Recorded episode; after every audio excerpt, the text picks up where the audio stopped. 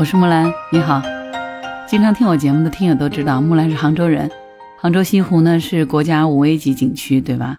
可是你知道吗？在距离杭州六十公里之外，还有一个国家五 A 级的景区，它号称是中国最后的枕水人家，拥有七千多年的文明史和一千三百年的建镇史，是典型的中国江南的水乡古镇。它就是著名的乌镇。提起乌镇，你会想起什么？茅盾、黄磊。对，因为有乌镇戏剧节嘛。还会想起什么？世界互联网大会乌镇永久会址是吗？对呀，呃，乌镇在一九九一年的时候就被评为了浙江省历史文化名城。二零一三年开始呢，每年都举办乌镇戏剧节。二零一四年十一月十九号呢，它成为了世界互联网大会的永久会址。是不是在乌镇身上有特别多的标签？有上千年的见证史，但是又成为了一个世界互联网大会的永久会址。就这样的一个小镇，是不是充满了神奇的色彩？既传统又现代，两种元素似乎融合得非常的奇妙。可是你知道吗？在九十年代以前，乌镇其实不是一个旅游古镇，只是一个破败的、没有名气的江南小镇。你是不是很好奇，到底发生了什么事儿呢？短短的二十多年的时间，它就发展成今天的模样。这个呢，要归功于一个人，他就是乌镇旅游的创造者陈向红。今天木兰就给你讲一讲关于陈向红和乌镇的故事。其实江南有许多像乌镇这样的古镇，但是去过乌镇的人呢，都会感觉到它的不同。乌镇的古镇的样貌呢，保存的非常好，呃，商业化的气息呢，也没有过于浓重。这不是它自然生长的结果。因为这背后是有设计和规划，有运营管理，还有基于长远发展的考虑的。如今乌镇已经不仅仅是旅游景点了，它有茅盾故居和木心故居，它还承办了世界互联网大会这样级别的会议，而且它每年连续的举办乌镇戏剧节，整个乌镇的内涵也越来越丰富了。如果说把乌镇看作一个产品，那它是如何打造出不同的消费者体验呢？这个就离不开乌镇旅游的创造者。陈向红的设计和规划了。陈向红是乌镇景区的总规划师、设计师和乌镇旅游公司的董事长。一九六三年出生于浙江省的桐乡市，他毕业于南洋理工大学。毕业以后一直从事古镇的保护工作。他曾经担任乌镇古镇保护和旅游开发管委会的主任、乌镇党委书记。一九九九年起，他主持了乌镇古镇旅游保护开发工作，形成了独有的乌镇模式。可以这样说，今天的乌镇就是他一手规划打造出来的。那到底他是怎么做的呢？如果说把乌镇看作是一个产品，那如何才能打造出不同的消费者体验呢？陈向红在二十多年的时间里，只专心做了两件事，一个呢就是做壳，二呢是往壳里装新东西。这两件事呢，都是围绕着体验这个基石去做的。打造乌镇一共经过了三个阶段：旅游古镇。度假古镇和文化古镇，第一个阶段的时候呢是旅游古镇，它的重点呢就是做减法，让古镇的这个风貌完整的凸显出来。乌镇有四条大街，分为东南西北四片儿。陈向红就从茅盾故居所在的东栅开始做起来。他先是用半年时间考察了国内各个地方的古镇，他发现有两个规律：所有的古镇都不是一次性改造完成的。可能开始是官员的一个想法，然后是老百姓后面慢慢的跟上，逐步进行开发，这样呢就没有一个完整的产品形态。另外呢，各地的古镇都是以点的经营为主，没有功能区域的整体规划。在很多景点里，这里卖一个东西，那里就会挂一个喷绘。陈向红认为呢，乌镇一定要进行整体的风貌设计，一个古镇就要有一个古的样子。于是呢。和老区不协调的这些建筑，七八十年代的那些宿舍楼和百货大楼，突兀的新房都被拆掉了。花了一年的时间，他就把所有的管线都埋在地下，给老百姓装上了马桶，防止他们往河里倒污物。两千零一年的时候，有台湾客人来乌镇，非常好奇，问他是怎么把这个保留的如此完整的。陈向红就笑着说：“都是拆出来的呀。”做完了这个阶段以后呢？第二个阶段就是做加法了，它放大了资源的差别，做差异化的度假体验。做完东栅以后呢，他又开始去开发西栅。东栅是资源的差异性，西栅就是产品的差异性了。东栅定为白天游，西栅就是晚上游、度假游，是住下来的旅游。景区的基础设施、酒店的民宿、餐饮都统一做了规划和管理。如果你晚上在景区住过，你应该对那个挂着红灯笼、坐着摇船、喝着小酒、吹着微风的那个状态，应该是记忆犹新的，对吧？陈向红接着又做了几件事。第一呢，是把基础的这个设施进行铺建，让家家户户都通上了管道煤气，同时建立了直饮水厂。今天的乌镇，打开水龙头是分级供水的，有些是可以直接饮用的，有些就是自来水。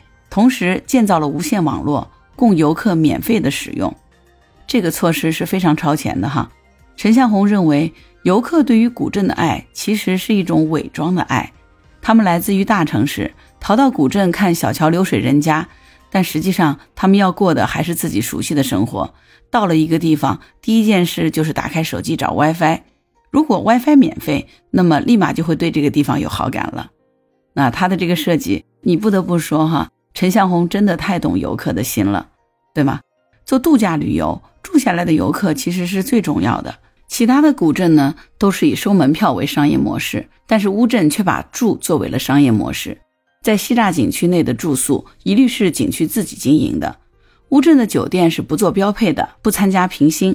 一般的酒店走廊不超过两米宽，但是乌镇的酒店都做到了三米宽，就是为了让住客住得舒服。酒店的卫生间也做得很大。陈向红要求酒店的一次性用品的质量一定要高。别的酒店一次性用品能省就省，牙膏、牙刷简直是没法用。然而，很多来乌镇住宿的人都愿意带走乌镇酒店的一次性用品，比如蓝印花布做的针线包。在餐饮上，餐馆如果能够经过考核，收益是完全归房东的，但是所有的价格和商品是要报备的，服从统一的标准管理。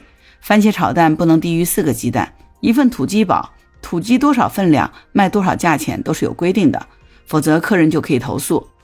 陈向红还要求客人住宿的时候，民宿的房东冬天要送一杯热饮，夏天的时候要端一杯冰饮或者是绿豆汤。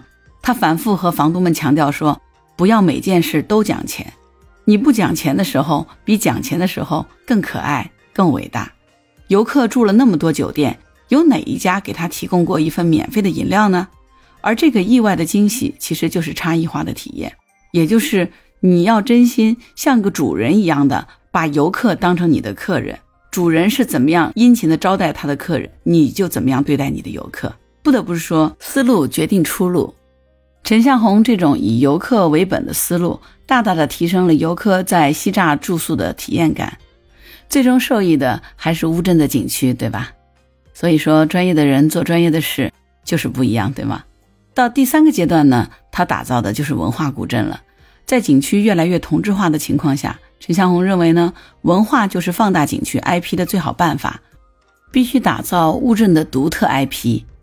陈向红曾经拒绝了印象系列的演出，他认为全国各地的印象系列太多了，那么如果做印象乌镇的话，也只能做到一般般。别人可能会记得印象丽江、印象西湖，乌镇只能成为印象系列的一个部分而已，但是它没有独特性。后来他碰到了黄磊，就碰出了戏剧节的创意。如今乌镇戏剧节已经成为世界第三大戏剧节了。为什么很多大城市的戏剧节办不出乌镇的影响力呢？因为那些演员到大城市去参加完戏剧节他就走掉了，但是如果他来乌镇，就可以和游客朝夕相处。这是一种非常深度的独特体验。在今天的古镇旅游的热潮下，有戏剧节的古镇只有乌镇。戏剧节让乌镇变得气质不一样了。好啦，听到这里哈，你发现了没有？经过陈向红三个阶段的打造，二十余年的经营，乌镇才成为了今天的乌镇。咱们来看，其实陈向红在整个乌镇的打造过程当中，他所坚持的就是一个制造差异。其实呢，制造差异是一个漫长的系统工程。它非常考验一个企业的管理层团队掌控战略、平衡节奏和洞察消费者潜在需求的能力。那么，对于乌镇来说，它的产品运营的目标是什么呢？其实就是一句话嘛：不断的放大用户的体验。只有极致的人性的、深度的参与性的体验，才能够给消费者留下深刻的印象。而制造独特体验的同时呢，一定是以美好为一切选择的出发点。不要忘记了你的初心。所以，正是在这样的一个指导思想之下，才让乌镇最终成为了有了自己独特 IP 特质的一个让人难忘的古镇。你听到现在，是不是对乌镇产生了浓厚的兴趣？如果你没有去过乌镇，请你记得一定要去一次乌镇啊！如果你去过了乌镇，乌镇值得再去，对不对？这两年疫情，所以说很多节目都停摆了嘛。但是你知道吗？今年乌镇的戏剧节又要开幕了。第九届乌镇戏剧节将于二零二二年的十一月二十五号到十二月四号在乌镇举行。这次戏剧节的三位发起人是黄磊、赖声川、孟京辉，总策划呢是丁乃竺。你知道吗？这次戏剧节有一个特别好的优惠，就是特邀剧目的票价都将贯彻均价四百元以内的低价惠民政策。这一届戏剧节的主题是“丰”，丰收的“丰”，意为顺逆洁净，丰俭由人，不问收获，志在耕耘，秉承耕耘之心，持续开拓戏剧之土壤。这次的戏剧节依旧还有特邀剧目、青年竞演、古镇嘉年华、小镇对话四个单元。那么上一届开始的特别策划的戏剧集市单元也将延续。为了让这个戏剧节的体验感更夜更嗨，今年的戏剧节的集市单元内容是在北栅四场的空间之外，又重新打造了粮仓艺术空间。黄小厨美食还有超过五十家的生活方式品牌联合，会打造美食潮玩市集、艺术展览、影像装置、夜游神音乐现场、朗读放映直播等内容。听起来是不是特别有意思？木兰今年是打算到乌镇参加这个戏剧节的。如果你有时间，欢迎你也到乌镇来啊，说不定我们可以在乌镇邂逅呢。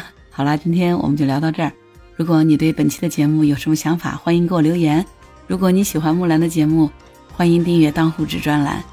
谢谢你的支持和鼓励，这个对我很重要。如果你喜欢木兰，也可以加入木兰之家，请到那个人人都能发朋友圈的平台，输入木兰的全拼下划线七八九，就可以找到我了。好啦，今天就到这儿，我是木兰，拜拜。